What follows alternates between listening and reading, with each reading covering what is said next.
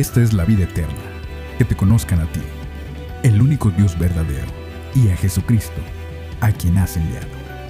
Dios y yo, un podcast semanal de JDS.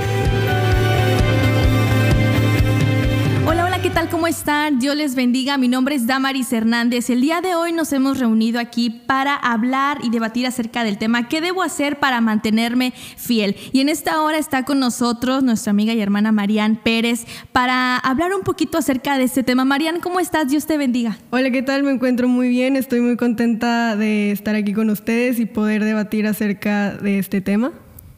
Y bueno, para empezar, Marian, quiero preguntarte acerca de las parábolas. En la Biblia podemos encontrar parábolas, pero hoy, ¿qué tipo de parábolas podemos usar para hablar de este tema? Bueno, como tú mencionaste, en la Biblia podemos encontrar varias parábolas. Una de ellas es la, parábola de las vírgenes, pero en, en esta hora me gustaría hablar de la parábola de los talentos que la podemos encontrar en Mateo capítulo 25 del 14 al 18 que dice así. Porque el reino de los cielos es como un hombre que yéndose lejos llamó a sus siervos y les entregó sus bienes. A uno dio cinco talentos y a otro dos, y a otro uno, a cada uno conforme a su capacidad, y luego se fue lejos. Y el que había recibido cinco talentos fue y negoció con ellos y ganó otros cinco talentos. Asimismo, el que había recibido dos ganó también otros dos. Pero el que había recibido uno fue y cavó en la tierra y escondió el dinero de su señor. Muy bien, y bueno, para hablar acerca de los talentos, ¿qué es un talento? A lo mejor hay jóvenes que nos están sintonizando en esta hora, pero y no saben qué es un talento. ¿Qué nos puedes dar como definición de un talento?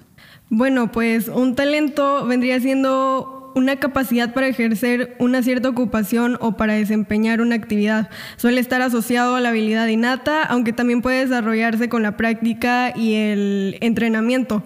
Y también investigué qué significa un don y un don viene siendo básicamente lo mismo que un talento, pero sin embargo tiene un dejo de sobrenaturalidad de extraordinario. Y bueno, en otras palabras, un talento, un don este, pues es una habilidad que se te da, que se te facilita. Por ejemplo, hay veces que este, uno se mete a clases de pintura y se esfuerza bastante y, trabaja y dibuja y simplemente no le sale y luego llega otra persona que jamás había tomado clases de pintura en su vida y así rápido te lo hace. Eso vendría siendo un talento, algo que, que se te facilita, que se te da, simplemente te sale natural. Muy bien, y bueno, ahora, ¿qué nos enseña la Biblia acerca de los talentos, Marian? ¿Qué nos puedes comentar al respecto?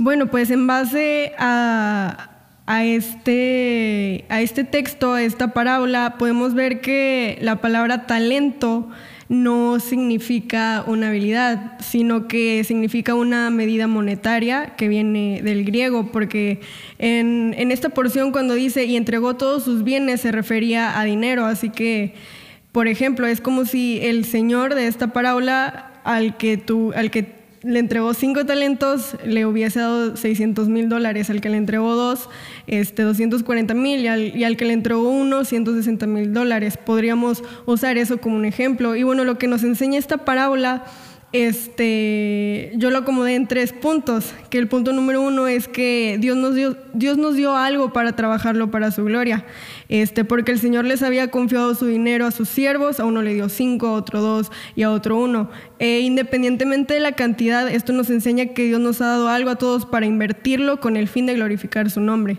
Él nos ha dado algo muy especial a cada uno de nosotros. Este, el punto, un punto número dos que podemos ver en esta parábola es que los talentos habían sido entregados para trabajarlos y no para esconderlos. Este, podemos ver efectivamente que dos invirtieron sus talentos para ganar el doble, pero el otro lo cagó en la tierra. Así que Dios nos da talentos para que los usemos y los explotemos. Lo podemos hacer en nuestro trabajo, en la escuela, en la iglesia, etcétera, con el fin de glorificar su nombre. Este, así que la pregunta en, esta hora sería, ¿estamos siendo productivos con los talentos que Dios nos da o no nos estamos esforzando? Y bueno, este, el tercer punto es que el Señor pidió cuentas a sus siervos. Dios un día nos va a pedir cuentas y los siervos productivos podemos ver que entraron al gozo de su Señor.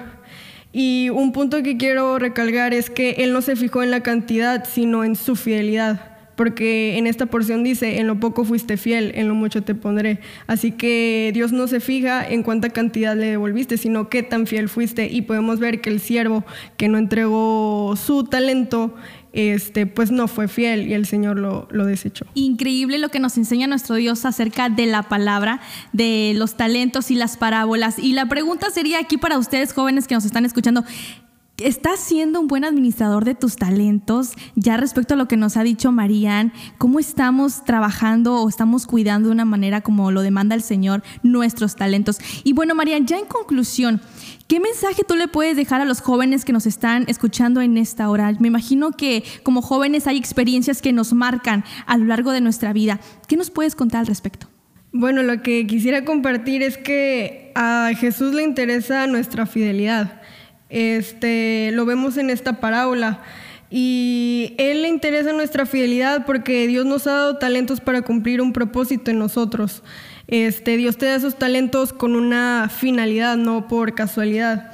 Así que yo quisiera hacer énfasis en el siervo que, que no utilizó sus talentos, no para condenarlo, sino que ahora en día como jóvenes nos está costando tanto ser fieles a Dios. Lo podemos ver en la iglesia que jóvenes con talentos extraordinarios este, se empiezan a perder y, dejan de ir a la iglesia. Así que, ¿por qué nos está costando tanto como jóvenes ser fiel? Y como es el nombre de, de este tema. ¿Qué debo hacer yo como joven para ser fiel? Este, me gustaría complementar esto con mi testimonio, que yo toda mi vida he sido cristiana, pero en la adolescencia yo tuve momentos difíciles y en esos momentos difíciles yo decidí ir a Dios.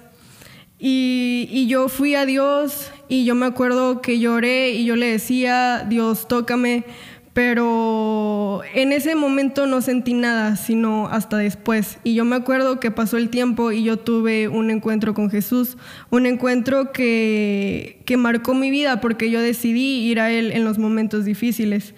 Y ese encuentro me levantó, me fortaleció e hizo que pusiera mi mira en Jesús y me di cuenta que solo eso importa, rendir tu vida y que se haga su voluntad en nuestra vida. Y es ahí donde nosotros podemos utilizar los talentos que, que Él nos dio correctamente para, para su gloria, porque Él usa nuestras vidas, ya nuestros pensamientos no son nuestros pensamientos, son sus pensamientos en nosotros. Así que también lo podemos ver en la vida de Pablo. Pablo tenía un talento extraordinario en perseverar porque él perseguía a cristianos, pero ¿qué es lo que pasa? Él tiene un encuentro con Jesús y él ahora usa esos talentos para gloria de él. Y Dios hace su voluntad en su vida. Y otra cosa que pasa en la vida de Pedro es que cuando él tiene ese encuentro, las dificultades siguieron viniendo a su vida, pero él se mantuvo fiel. Así que en esta hora, eh, ¿qué debes hacer tú como joven para mantenerte fiel? Lo que yo te puedo compartir de mi experiencia y lo que dice en la Biblia es que tú puedes tener un encuentro con Jesús para que tú te puedas mantener fiel y que tú puedas usar esos talentos que Dios te dio para glorificar su nombre y que Él pueda hacer su propósito en tu vida. Amén, así es. Muchísimas gracias por compartir este tiempo con nosotros y este tema, Marian. Y esperamos que sean más temas para que más jóvenes puedan ser edificados a través de estos eh, temas que traemos para ellos. Muchísimas gracias y los invitamos a que se sigan uniendo con nosotros todos los sábados en punto de las 6 de la tarde con los chicos de JDS en el templo El Divino Salvador. Muchísimas gracias, Marian, y que Dios te bendiga. No olvides compartir este episodio. Síguenos en nuestras redes sociales y te invitamos a nuestros cultos juveniles todos los sábados a las 6 pm.